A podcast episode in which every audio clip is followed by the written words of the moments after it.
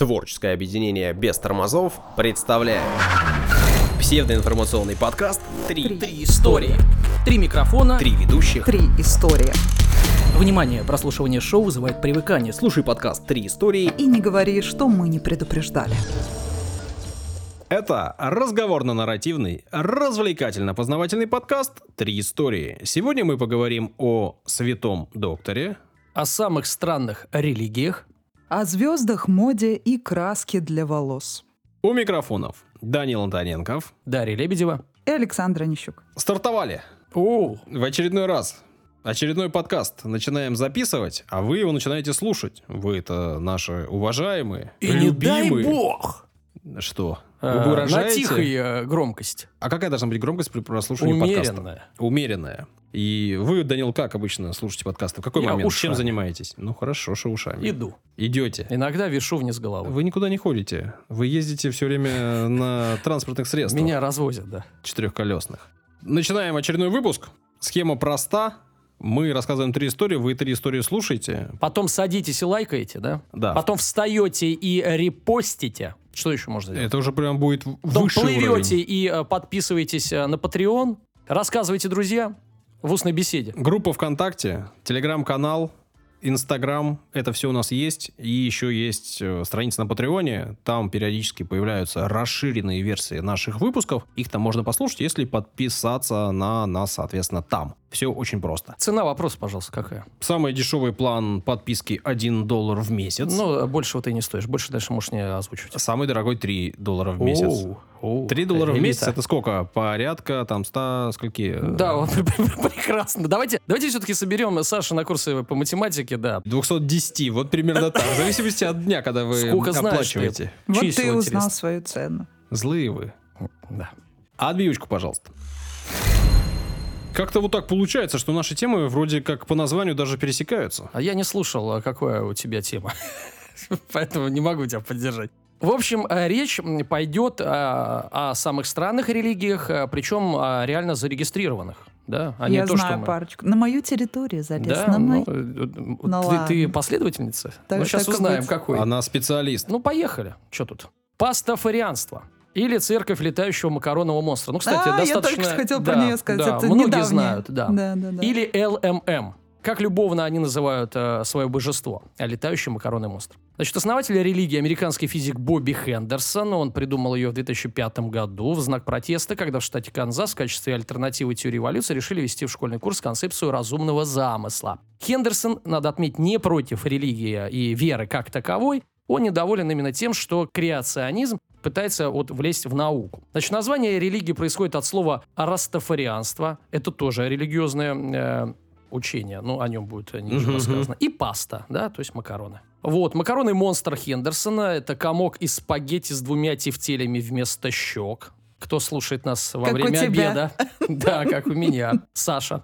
Сторонники религии э, верят, что э, Вселенная была э, создана вот этим монстром после сильного алкогольного опьянения. Ну, не худшая из версий. Да, а первыми пастафарианами были пираты. Ага. Вот, именно от того, что снижается их число на планете, Пиратов? пиратов, особенно когда вот за сомалийскими э, гоняться стали в последнее время, почти их истребили, считают приверженцы пастафарианства, что из-за этого на Земле происходит глобальное потепление. Мгм. Все связано. У этого выпуска подкаста есть расширенная версия. Она доступна нашим патронам. Я летающий макаронный монстр. Да не будет у тебя других монстров прежде меня. Единственный монстр, заслуживающий капитализации, это я, гласит одна из заповедей священной книги пастафарианства. Значит, учение ЛММ обладает теми же правами, что и прочие религии, имеет официальный статус, э, зарегистрировано в США. Ну, я так понимаю, что у них с этим не так все да, сложно. да, можно, можно там создавать и- религии. И я так думаю, что большинство все-таки там шутники и юмористы. Да, да. Ну, в смысле, э, в пастафарианстве. Ну, кто- ну, а представляешь, да, в основном шутники, а кто-то серьезно верит, там, один из ста. Вот тяжело ему. Далее идем. Церковь не до мудреца, Саш. Ага. Чувствуешь уже? Можно переобуваться тебе. Может, тебе подойдет. Ну, ну, сначала вы расскажите. Так, ну это тоже Заманите. такая подобная шуточная религия, тоже в США. а, Основана в 70-х годах прошлого века режиссером и телеведущим Иваном Стенгом. Главная фигура религии – это некий Джей Боб Добс. Причем имя нужно писать обязательно в кавычках. И он э, якобы был мирным продавцом э, бурового оборудования в 50-е годы. То есть есть легенда, может, даже такой человек есть. 50-е годы Прошлого века. 20 века. Да. До тех пор, пока ему не пришло видение, цитата, внимание, цитата, видение Бога, вдохновившего его написать свое священное писание. Конец цитат. Бога звали Иегова один, и сегодня он окружен свитой персонажей, заимствованных как из древних мифов, так и современной литературы. Последовательнее недомудреца верят, что в мире совершается великий заговор, промывающий мозги людям – и подавляющий последователей продавца, ну, в кавычках, то есть последователя продавца. Мгм. Несмотря на профессию основательно, ну, помним, что он продавал оборудование, приверженцы этой э, религии декларируют избегание господствующего повсеместного торгашевского духа. Это очень логично. Да, ровно как и вера в абсолютную истину. Короче, против потребления.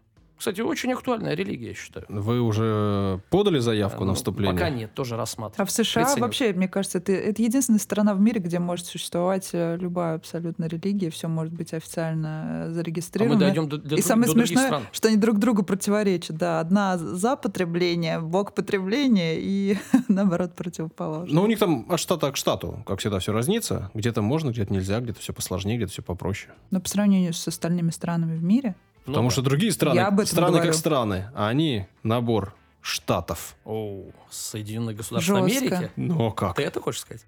Э, миссионерская церковь копимизма.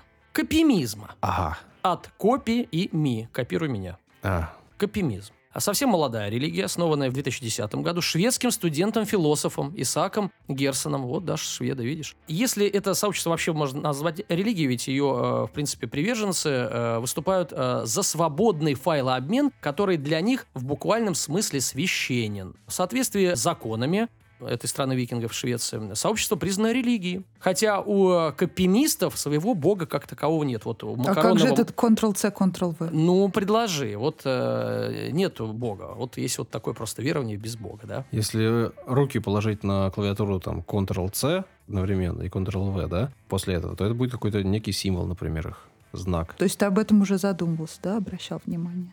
Ну, я не сомневалась в этом, впрочем. Копирование информации нравственно, равно как ее распространение. Программные коды законны, а интернет священен. Вот, гласят заповеди. Мало того, само копирование есть религиозный обряд. Мгм. И ты, Саша, им занимаешься. Периодически. Периодически, да. Происходит он так. В точке доступа к интернету водружается главный символ религии, святая копия Рамида. Копирамида. Копирамида. Да? Чувствуете? Мгм. Юморок пошел. После чего произносятся слова, цитата, «Я провозглашаю это место точкой обмена информацией. Копируй и распространяй». Конец цитаты. Известно, что несколько лет назад в Белграде состоялось э, первое бракосочетание по такой схеме. Вот. э, Религия создана, вероятно, в пику э, закона об авторских правах Ну, это... действующего, естественно, во многих странах. Поэтому, если копимиста обвинят в чем-то подобном, он может сослаться на свою веру и подать встречный иск о религиозной нетерпимости. Ловко, да? То есть ты что-то скопировал, подали на тебя в суд, а ты, а у меня вера такая. Ну, я против. Это пиратство. Это копимизм. Мгм. И очевидно, что придумали его, конечно, студенты, которые еще сами особо ничего не создали и в деньгах особо не нуждаются. Но Не, они хотят- нуждаются в деньгах, но и им их не дают, только родители, видимо. Вот, и они все тырят, и еще и религию из этого устраивают. О, видишь, Все религия- говорят плагиат, плагиат, а я говорю традиция. А я говорю... Религия. Буду. Итак, поехали. Дудеизм. Ну-ка, ваше предположение. Даду, даду.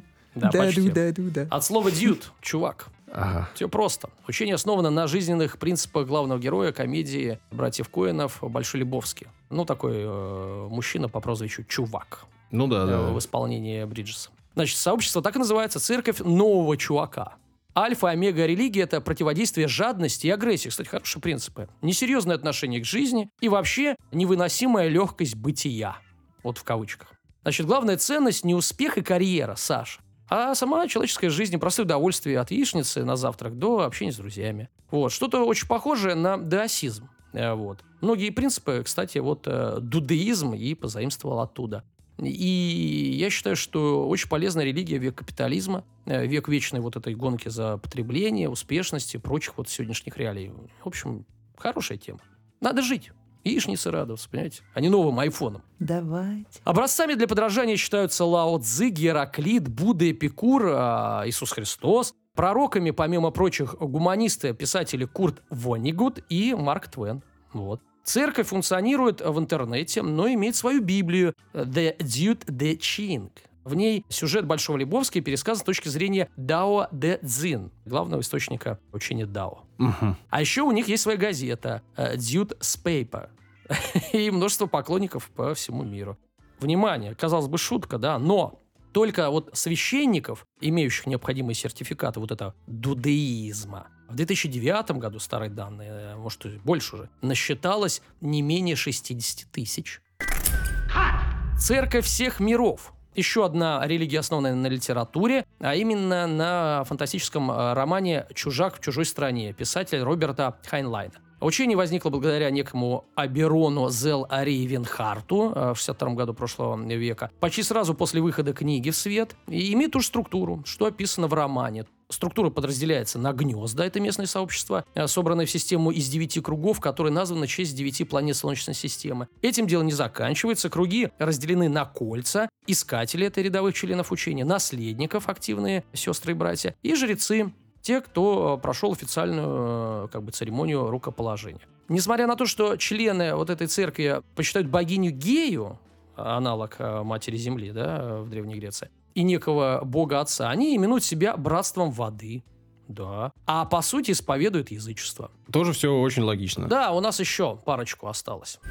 Церковь эвтаназии. О, вот это уже пожестче, да? Тоже религиозная организация, основанная конкретным человеком Крисом Кордой в Бостоне в США в 92 году. По заявлению основателя, во сне ему явился дух Земли, который сообщил, что существует опасность для всего живого из-за перенаселенности планеты, и нужно спасать экосистему. После этого Крис и основал церковь эвтаназии, главным лозунгом которого стало «Спаси планету, убей себя». Вот так вот. На сайте организации заявлено, что церковь эвтаназии является некоммерческой просветительской организацией, главная цель которой – восстановление баланса между человеком и другими видами животных, населяющих Землю. Ну, И она тоже официально ну, зарегистрирована. в Бостоне, да, вот так вот. Значит, там был нюанс. Была инструкция, как сделать это. Мгм. И вроде как было доказано а, в одном из процессов, Что они призывают. а, ш- что один человек совершил. И вместо того, чтобы закрыть церковь, да, или что-то, нет, э, убрали инструкцию. Вот, вот такие санкции. Ну, осуждаем. А вот это осуждаем, Слушайте, да. это очень Дудеизм серьезный вопрос.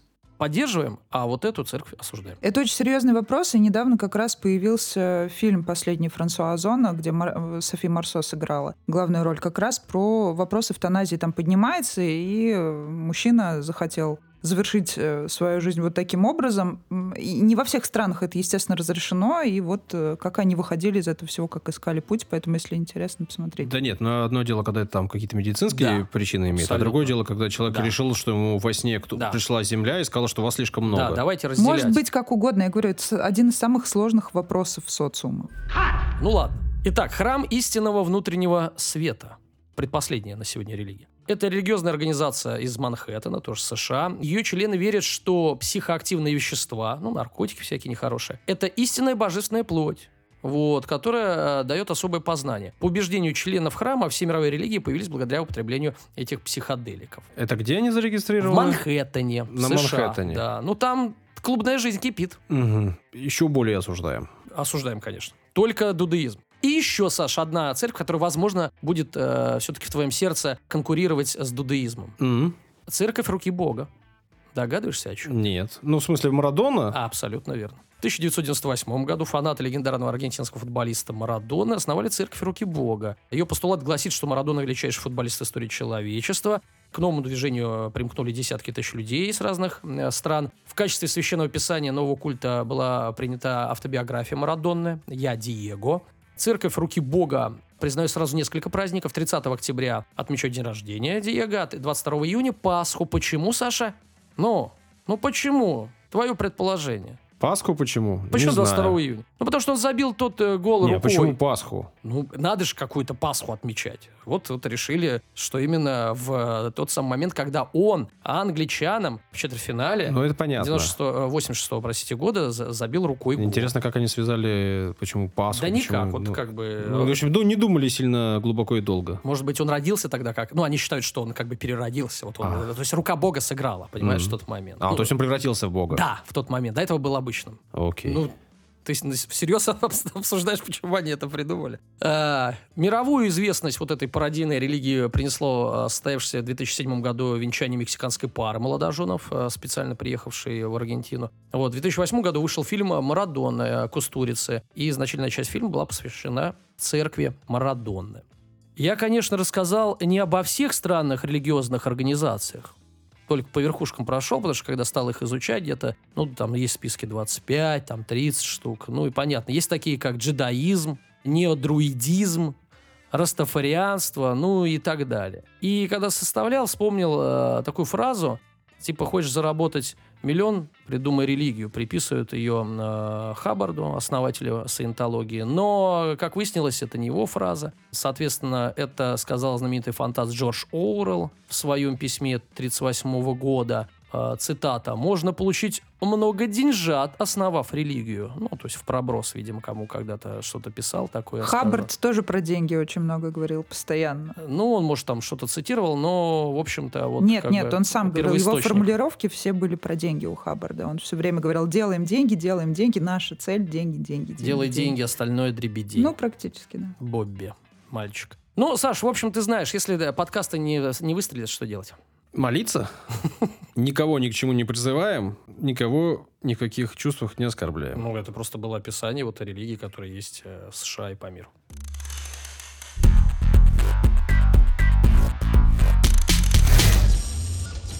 Хотел напомнить, что по-прежнему наша оценка в Apple меня не удовлетворяет.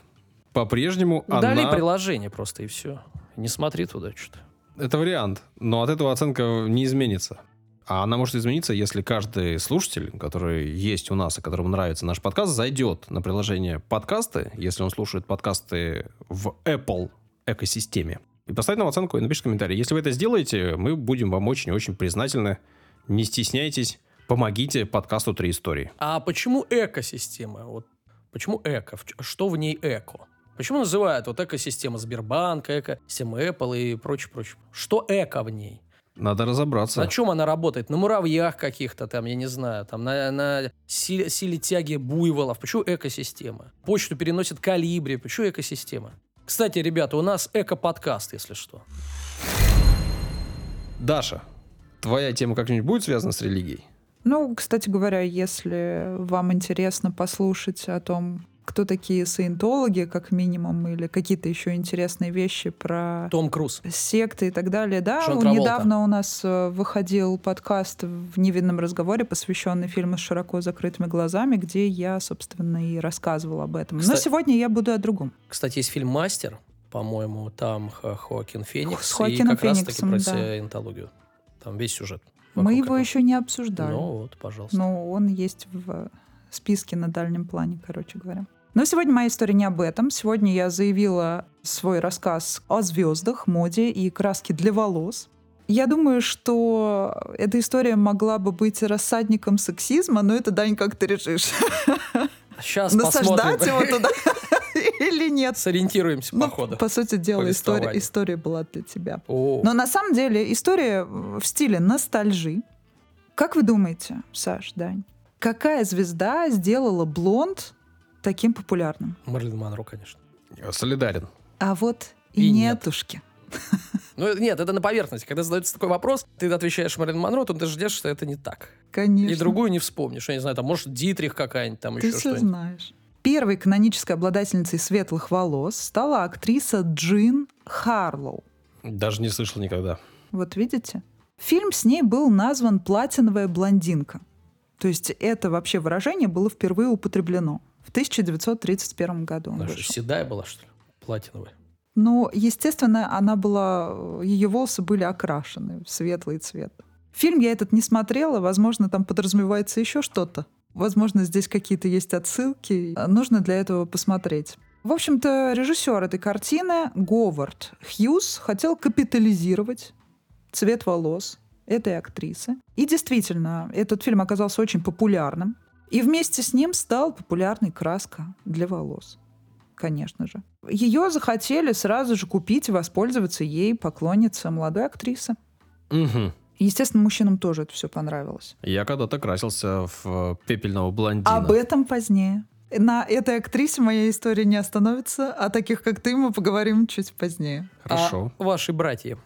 Кстати, актриса так и не призналась, что красила свои волосы и говорила, что От это ее такая. натуральный цвет. Да, это правда. Сучка крашеная. От чего же окрашенная? Это мой натуральный цвет. Вот-вот, все это не ново, так сказать. В общем-то, Харла умерла в возрасте 26 лет. Ого. Да, очень рано, совершенно рано. И перед смертью она теряла эти волосы и говорила о том, что если бы не тот цвет волос, то вообще бы никто о ней как об актрисе не узнал бы. То есть она очень сильно переживала вообще на эту Что, тему. рак какой-то на что? тему популярности. Странно, 26 лет еще и волосы терял. Это болезнь. Ну, да, такое? там что-то было связано с почками. Мгм. Ну, в общем, не суть. Я почитала еще, какие есть фильмы, отметила себе, что я хочу посмотреть. А Один из а, этих эм, значит, фильмов называется «Жена против секретарши». Мне так смешно стало. Думаю, надо, наверное, глянуть, что это за картина такая в 30-й «Жена против секретарши». Наверняка это что-то милое, такое наивное, забавное. В общем, она снялась э, в шести фильмах в главных ролях. И эпизодическая у нее роль даже была в э, фильме Чаплина «Огни большого города». Поэтому на самом-то деле она была достаточно известным человеком э, и известной актрисой. Она попала в кино совершенно случайно, то есть э, ее подруга э, собиралась строить карьеру. В общем, они как-то раз приехали на одну из студий, ее там заметили. В общем, как это водится, в то время индустрия только зарождалась, и, в принципе, многие так попадали в кино совершенно случайно, и она не стала исключением. И, между прочим, она удостоена звезды на Голливудской аллее славы. Поэтому это просто мы не знаем из-за того, что прошло уже век практически прошел после этого фильма, и невозможно все это отсмотреть. Всего знать невозможно. К счастью, скорее всего. Иначе бы все мы взорвались, и наши головы превратились бы в летающих макаронных монстров, как минимум. Не она одна, когда они уже отметил, обладала вот этим самым а, цветом волос, который считался тогда эталоном привлекательности, наверное, для женщин. Также в 30-е годы блистал муз Вертинского, Марлен Дитрих. Ее биографией можно зачитываться, потому что там столько приключений, причем в настоящем смысле слова. Ее побег из Германии, ее неподдержание нацистов и вообще ее диалог с представителями верхушки того времени, да. В общем, это, скорее всего, повод для отдельной истории. На этом я останавливаться не буду, но, конечно же, она тоже сыграла роль в распространении этого цвета среди женщин. И, кстати говоря, один из ее фильмов в 1932 году назывался «Белокурая Венера». То есть вообще в то время ставился акцент будто бы на этом цвете волос. Естественно, это каким-то образом навязывалось, да, социуму, и автоматически всем казалось, что это красиво. Даже если, возможно, кому-то и не шло это совершенно, да. А чтобы брюнетки в блондинку перекраситься, это вообще нужно, по сути дела, изнасиловать волосы свои, а уж в то время тем более. И тут 50-е. Что происходит в 50-е? Женщины уже могут красить волосы в домашних условиях. И как вы думаете, почему это было важно? 50-х? Почему было важным именно женщинам красить волосы в домашних условиях? Не знаю, цена вопроса. Нет. Почему? Чтобы никто не знал. А что, она не блондинка на самом деле? Конечно. Все очень просто. Ведь это действительно, забавно. находит, например, у тебя знакомая брюнетка на работу, коллега, приходит на следующий день блондинкой, и все мужчины. Да, она и была всегда блондинкой. Вы видели ее в салоне красоты? Нет, не видели. А, так а значит, она не красилась. Она как-то вот... Слушайте, тогда в моде были шляпки. Да нет, ну просто, что все мужчины стоят на дверях салонов красоты и отслеживают, кто заходит. Ну, слушайте, тут имеется в виду про отрастающие корни волос. Ну ладно, окей. Так вот, 50-е. 50-е — это, конечно же, Мерлин Монро. Ее образ был бы не ее образом, если бы в нем не было тех самых светлых волос. Понятное дело, что она это И все Кеннеди. канонизировала и канадизировала. Мгм. Это правда, действительно. Та самая Норма Джин. Опять джин. Да, вот я тоже обратила на это внимание, хотя на самом деле к той самой актрисе, о которой я упоминала в начале, она не имеет никакого отношения, но, естественно, Мерлин Монро — это выдуманное имя. Но там-то Джин имя, а здесь Норма Джин фамилия. Норма имя, Джин фамилия. Да-да-да. По идее, значит, может быть такое. Джин Джин. Ну, Там, наверное, пишется как-то по-разному. Скорее всего. Но я не уверен. Одной из предшественниц также была блондинок э, Мерлин Монро, была Мерлин Миллер. И вот как раз-таки ее имя и взяла Мерлин Монро. Точнее, не она, а ее продюсеры. А Монро, понятное дело, это звучная фамилия, которая принадлежала одному из президентов. Поэтому все в сочетании Мерлин Монро звучало э, ярче, чем Норма Джин, и поэтому ей просто-напросто поменяли, грубо говоря, насильно имя. Она до самой своей смерти вообще к нему привыкнуть не могла. Но все ее запомнили именно таким образом. То есть Видите? почти как певица Максим. Так вот, кто параллельно с Мерлин Монро был популярен в Европе? Думайте. Я не знаю даже. Ну как же? Вот так вот. Адриана Челентано. Не совсем. Брижит Бардо, Точно, конечно же. точно, точно. Да. Но она вроде брюнетка, не? Брижит Бардо блондинка. Черт. Да.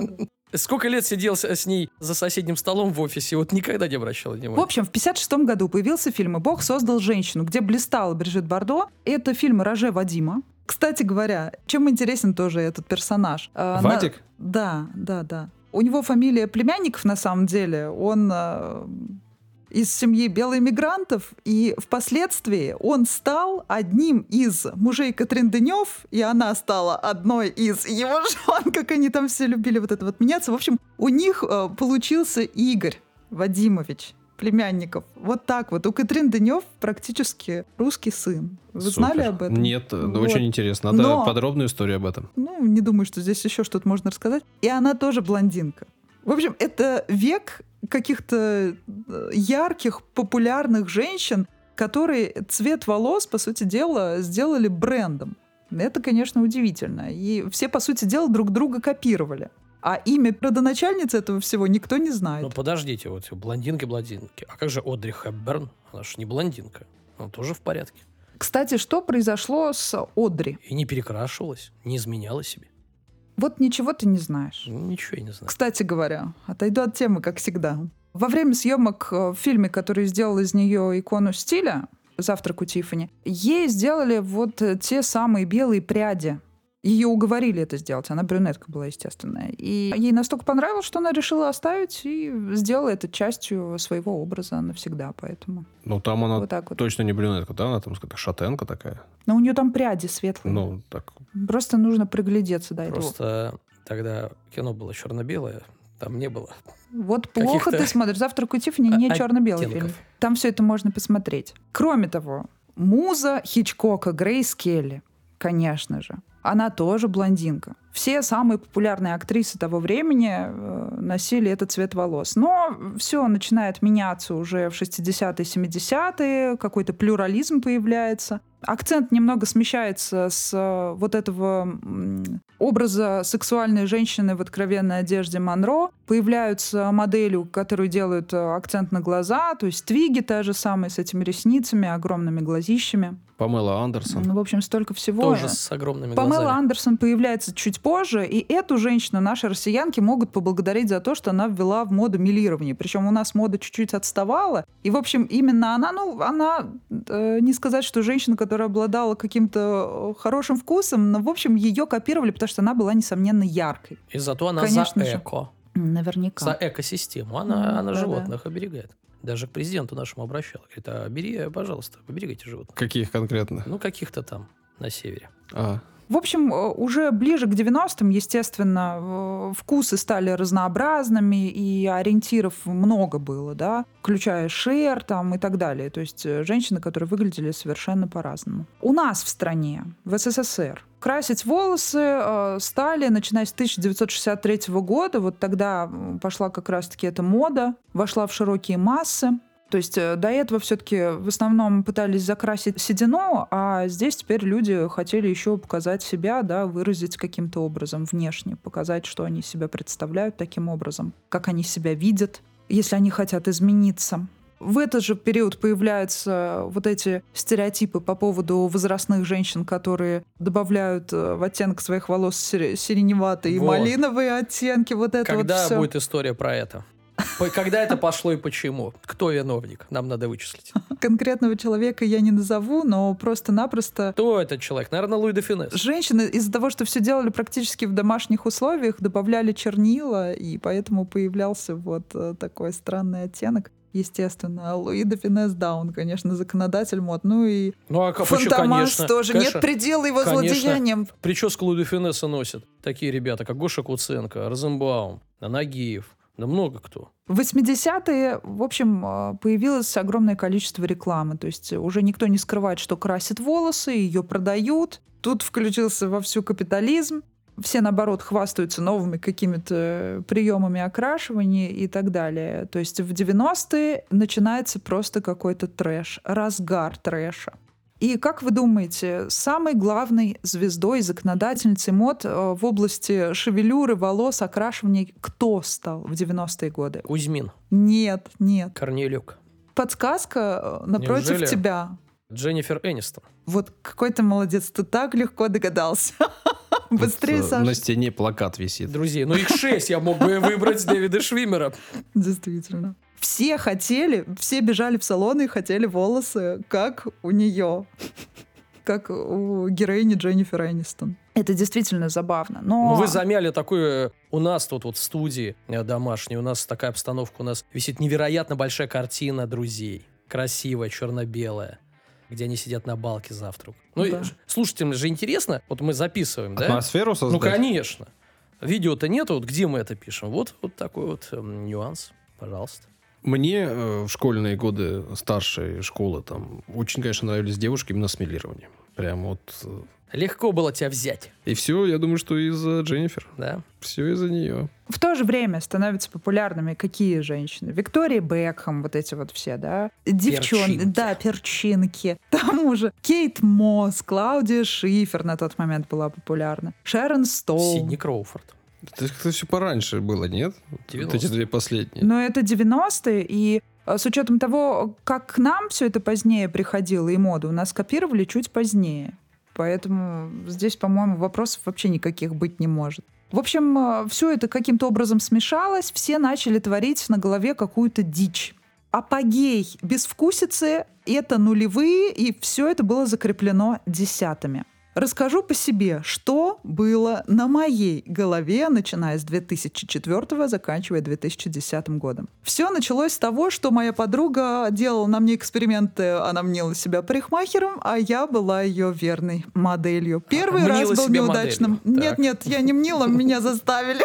Меня усадили, сказали, ты не против? А, ты нормально. Наливай. Я за любые эксперименты. Так вот, э, первый опыт был, значит, я ушла с сиреневой головой домой случайно, хотя мы планировали вообще совершенно иное. Или по ошибке. Это было по ошибке. Было смешно. Но это была смываемая краска, поэтому все норм, и зима, поэтому никто меня не видел в этом во всем. Потом у нас уже был целенаправленный эксперимент. Я помню, у меня в школе позади дергал одноклассник, не веря в то, что у меня снизу черные волосы, а сверху белые. Он думал, у меня прикреплен шиньон. Это было очень смешно, потому что я первый, ну, по крайней мере, в городе никого не видел. Возможно, кто-то ходил тоже. В классе точно у нас не было. Мы покрасили мне волосы нижние черным цветом, нижнюю часть, а верхнюю белой. То есть, по сути дела, у меня были вот такой... Я была неправильной Круэллой.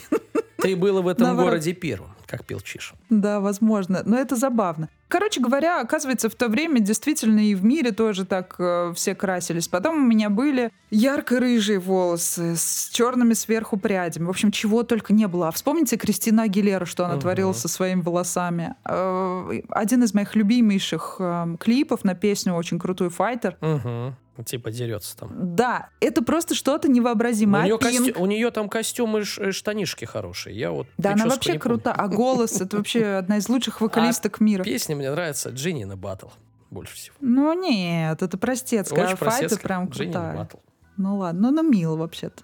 А пинк, вспомните, тоже розовые волосы, голубые волосы, все это можно было. А сейчас-то нельзя. да. Нет, слушайте, кто был. Вот самое удивительное, что у нас тогда э, в России мало кто э, в начале нулевых красился в кислотные оттенки. То есть все, если копировали, то это были вот милирование классическое. Скажите мне, пожалуйста, у кого не было того самого милированного одноклассника? У каждого он был. Саш, скажи, пожалуйста, ты был тем самым милированным одноклассником? Да, кстати, давайте, вот Даша рассказала, Саш, вперед. Какой вообще у тебя эксперимент с волосами? Ну, понятно, э, все свои косички, я про цвет все-таки. Ну, я милировался пепельным блондином. А, был ты просто был, я же даже блондином. тебя помню. Вот, но я не останавливался на Что этом. У тебя меня сподвигнуло к были этому? зеленые Расскажи. пряди, красные Зелёная жесть пряди, какая. синие пряди.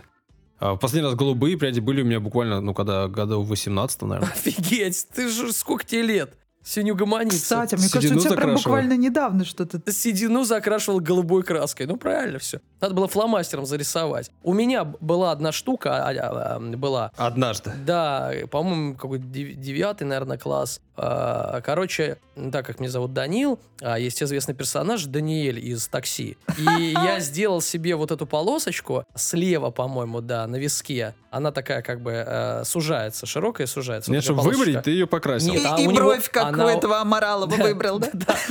Амаралов точно. Серега. Нет, на самом деле у него была не выбрита. У него была покрашена. Я, естественно, тоже покрасил. И даже ходил какое-то время. Да. Потом тебя папа заругал. Нет, у меня с этим в этом плане э, родители были спокойны, потому что у меня рациональности хватало. Подурачился да, полгода и хорош. А не так, как у тебя до 18 года, блин. Сколько тебе лет-то? Хватает. Ну Хватает. ладно, короче, мы все хорошо, у нас у всех были свои Ну, эксперименты. у в кого общем, не было, то у того нет души. да, бунтарского духа. Конечно. Так вот, э, главное вовремя, чтобы это все прекратилось. Да, но не про Сашу. И, кстати, мы видим, что бывает, если не прекращается вовремя, да? Подкасты начинают записывать в большом количестве. Разные всякие, Ну да. а что, мы первопроходцы практически. Я с Дашей договорился, что мы первопроходцы подкастов. Василий Стрельников сейчас икать начал. Да нет, милирование. А, Ну поэтому... голуб- голубого точно. Саша не только первопроходец, он еще единственный человек мужского. Короче говоря, в десятых все меняется, появляется омбре. И всякие э, различные, совершенно невозможные техники окрашивания. В общем, все это выглядит уже более естественно. Нет таких кричащих оттенков, но все изменил 2013 год. И не Мардж Симпсон, как вы думали, которую уже все подзабыли, а она, к сожалению, секс-символом не стала, несмотря на свой яркий оттенок волос.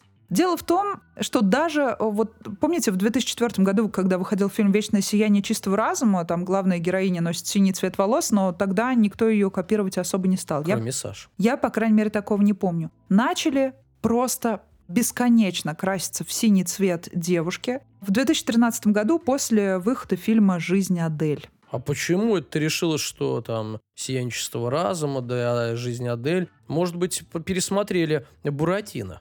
Возможно. Классика вечна, конечно же. Но э, дело в том, что «Жизнь Адель», если вы знаете, что это за фильм, рассказывает очень грубо говоря о неформальной тусовке Франции, и поэтому все представители неформальной тусовки, а уж тем более те, кто живет в Санкт-Петербурге, э, и многие жители Москвы, в общем, крупных городов, э, просто повально стали опять баловаться цветами. Недавно совсем у нас появился такой персонаж, ну, хотя уже не недавно, Билли Айлиш, которую все стали копировать, и все стали краситься также вслед за ней. Это Но- ужасно. Да ничего ужасного, это все подростки делают. Во-во, не, если подростки, нормально. Длинные ногти, Это нормально. балахоны, Ну, зеленые волосы с черными Саша. перьями. В 47, то знаете ли. Но жизнь Адель тогда, конечно же, изменила многих, потому что Лео Сейду с голубыми волосами, в общем, произвела на всех фурор. И там одна сцена в фильме, в общем, все сошли с ума. Сейчас что можно наблюдать на улицах Петербурга?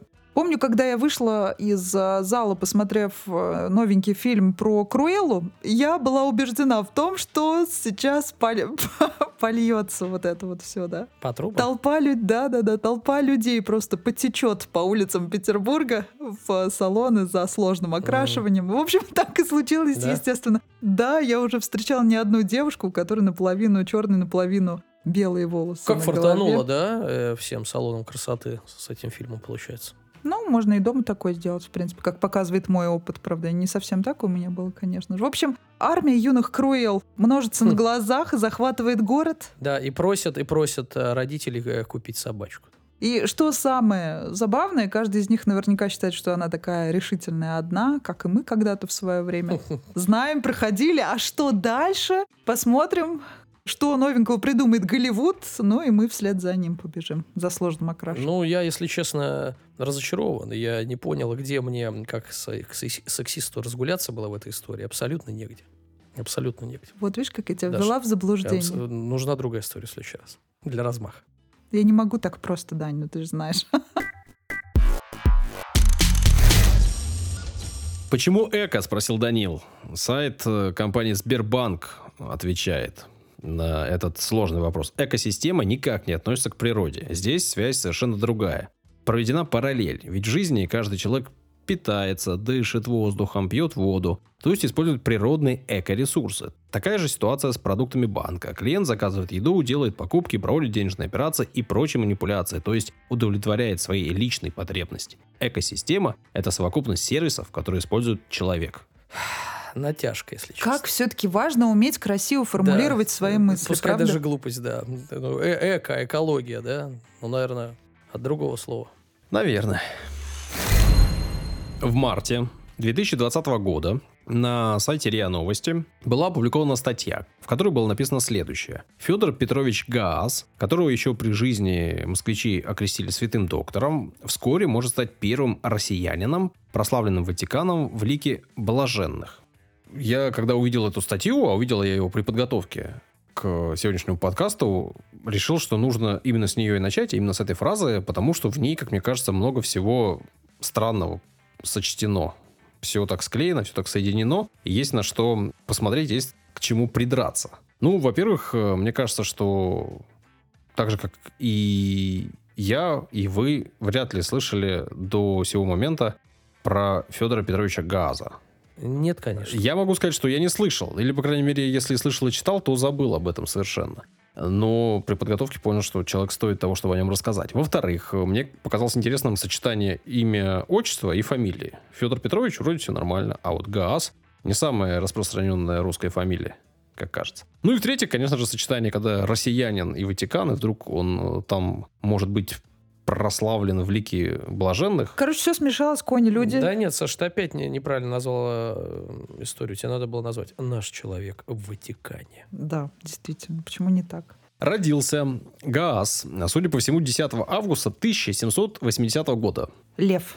Это по знаку зодиака? По году рождения, конечно. По веку. А, ну так вот, родился он в Мюнс Терайфель. Сейчас этот город называется Бад Мюнстерайфель. Он сейчас относится к землям Северная Рейн-Вестфалия и подчинен административному округу Кёльн. Ну, в общем, как вы понимаете, дело было в Германии. И, как вы понимаете, во-первых, скорее всего, Гаас это надо произносить как Хаас, а во-вторых, скорее всего, вряд ли маленького немецкого мальчика в обычной католической семье назвали Федором Петровичем.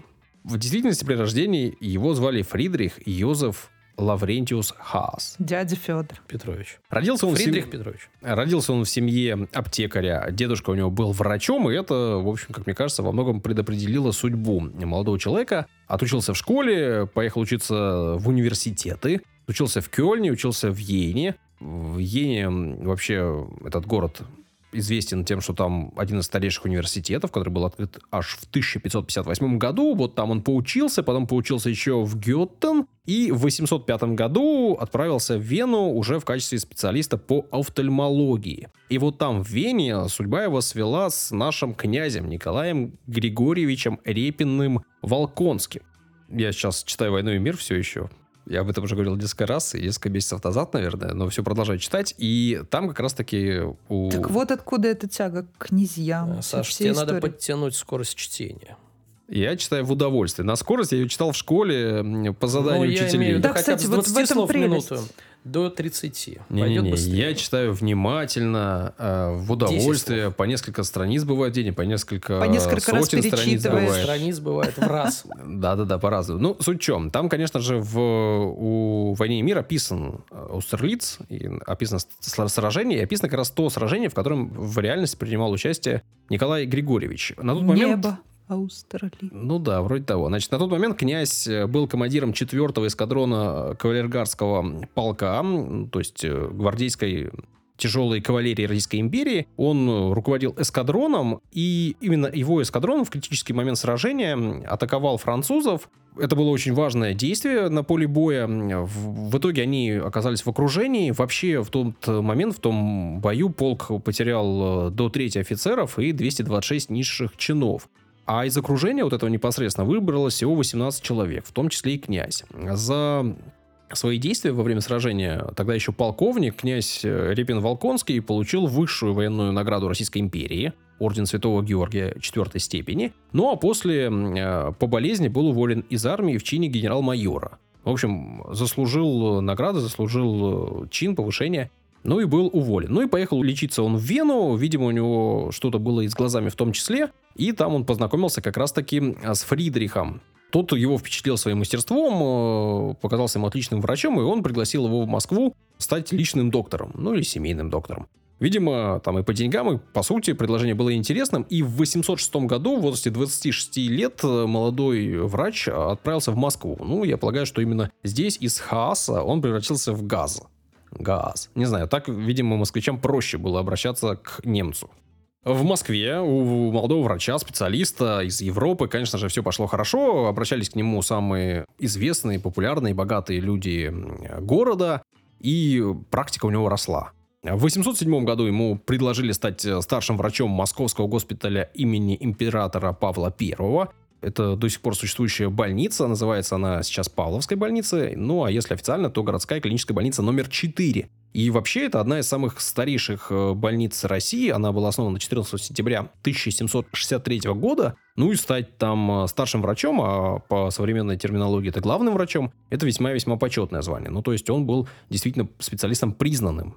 В девятом и десятых годах он отправился на Кавказ изучать минеральные воды путешествовал, смотрел воды, писал потом книгу, исследовал источники Кисловодска, открыл источник Железноводска, а также был первым, кто описал источники в Ессентуках. И если вы пьете сейчас Ессентуки, то, в общем, можно сказать как раз-таки Федору Петровичу спасибо. До сих пор там есть э, открытый им источник, можно прийти попробовать водички и спить. В своих замечаниях о минеральных кавказских водах Газ написал, прочту вам, «Испытания, которые случилось мне делать над их свойствами со стороны физики, химии и медицины, уверили меня, что они превосходят все воды».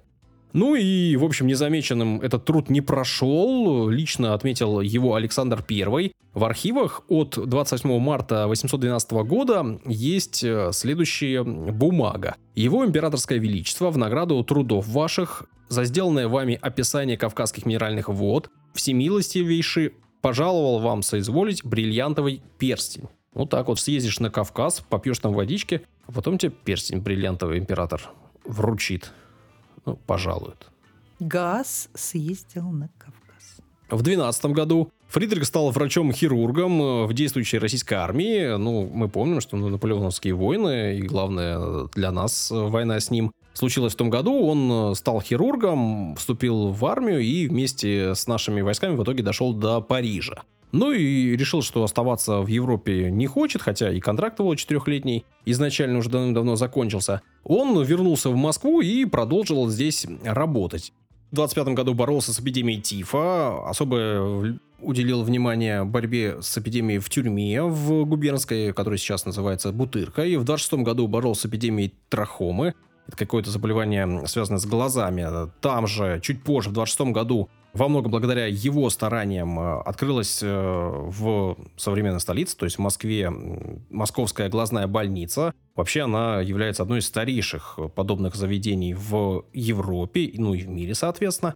И его вклад в открытие неоценим, потому что он не раз писал о том, что есть необходимость подобного заведения в столице современной. В 30-м году ГАЗ, в числе прочих, э, боролся с холерой. В общем, не раз проявлял свои лучшие качества как э, врач. Ну и за это был отмечен э, и деньгами, и вниманием, и всем-всем прочим.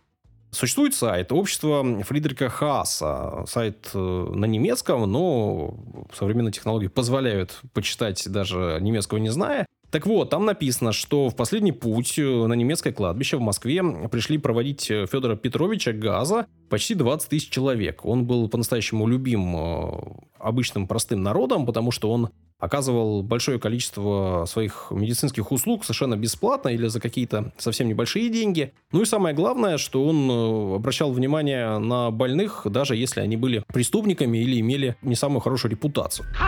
Ну и важно отметить, что он э, в 28 году стал главным врачом э, всех московских тюрем, и вот с 28 года и до самой смерти своей уделил очень много времени именно работы с э, преступниками, с семьями, с детьми, которые были в этих семьях. Говорил о том, что нужно уделять внимание тем самым людям, которые находятся в тюрьмах. Уделял внимание тем, кто находится на пересылке. Он добился улучшения содержания заключенных, э, отмены железного прута и замены тяжелых кандалов на более легкие. Вот эти самые более легкие назывались газовскими. И э, именно в честь этих кандалов сделана решетка на его могиле. Ну, то есть это тоже такое серьезное вложение в нашу историю. Хотя кажется, что мелочь какая-то, но, видимо, видимо, это важно. Не для миллионов заключенных. Не мелочь. Да. Ну и, кстати, именно ГАЗ стал э, первым, э, кто стал принимать на работу женщин в больнице. Вот такой вот человек, у него был еще и свой девиз «Спешите делать добро». Интересно, что действительно его пытаются канонизировать, об этом идет речь, и идут работы специальные по этому поводу. А в момент, когда его хоронили, как я сказал, помимо того, что пришло много народу, на его могилу пришел также митрополит Филарет. И несмотря на то, что он был католиком, он, в общем, панихиду отслужил по нему. Ну, по крайней мере, так написано на сайте общества Фридриха Хасса. Вот, святой доктор три истории рассказано. Надеюсь, что вы действительно послушали нас. И если слушаете наши подкасты в приложении Apple, то уже поставили нам оценку сегодня или в прошлый раз. Там это можно сделать всего один раз за все время, но если еще не сделано это вами, то мы вас порицаем. Мне кажется, надо прекратить э, побуждать людей ставить оценки, потому что есть шанс, что наш рейтинг упадет до двух. Ты так активно. Сейчас все поставят, понимаешь? Ладно. Значит, заслуживаем. Значит, знать себе цену будем реальную, а не находиться в фантазиях иллюзорных. Как кто находится-то? Я. Фантазер, ты меня... Спасибо всем, кто дослушал, спасибо всем, кто рассказал, всем спасибо, все свободны. Все на этом, пока-пока. До свидания. Все в сад.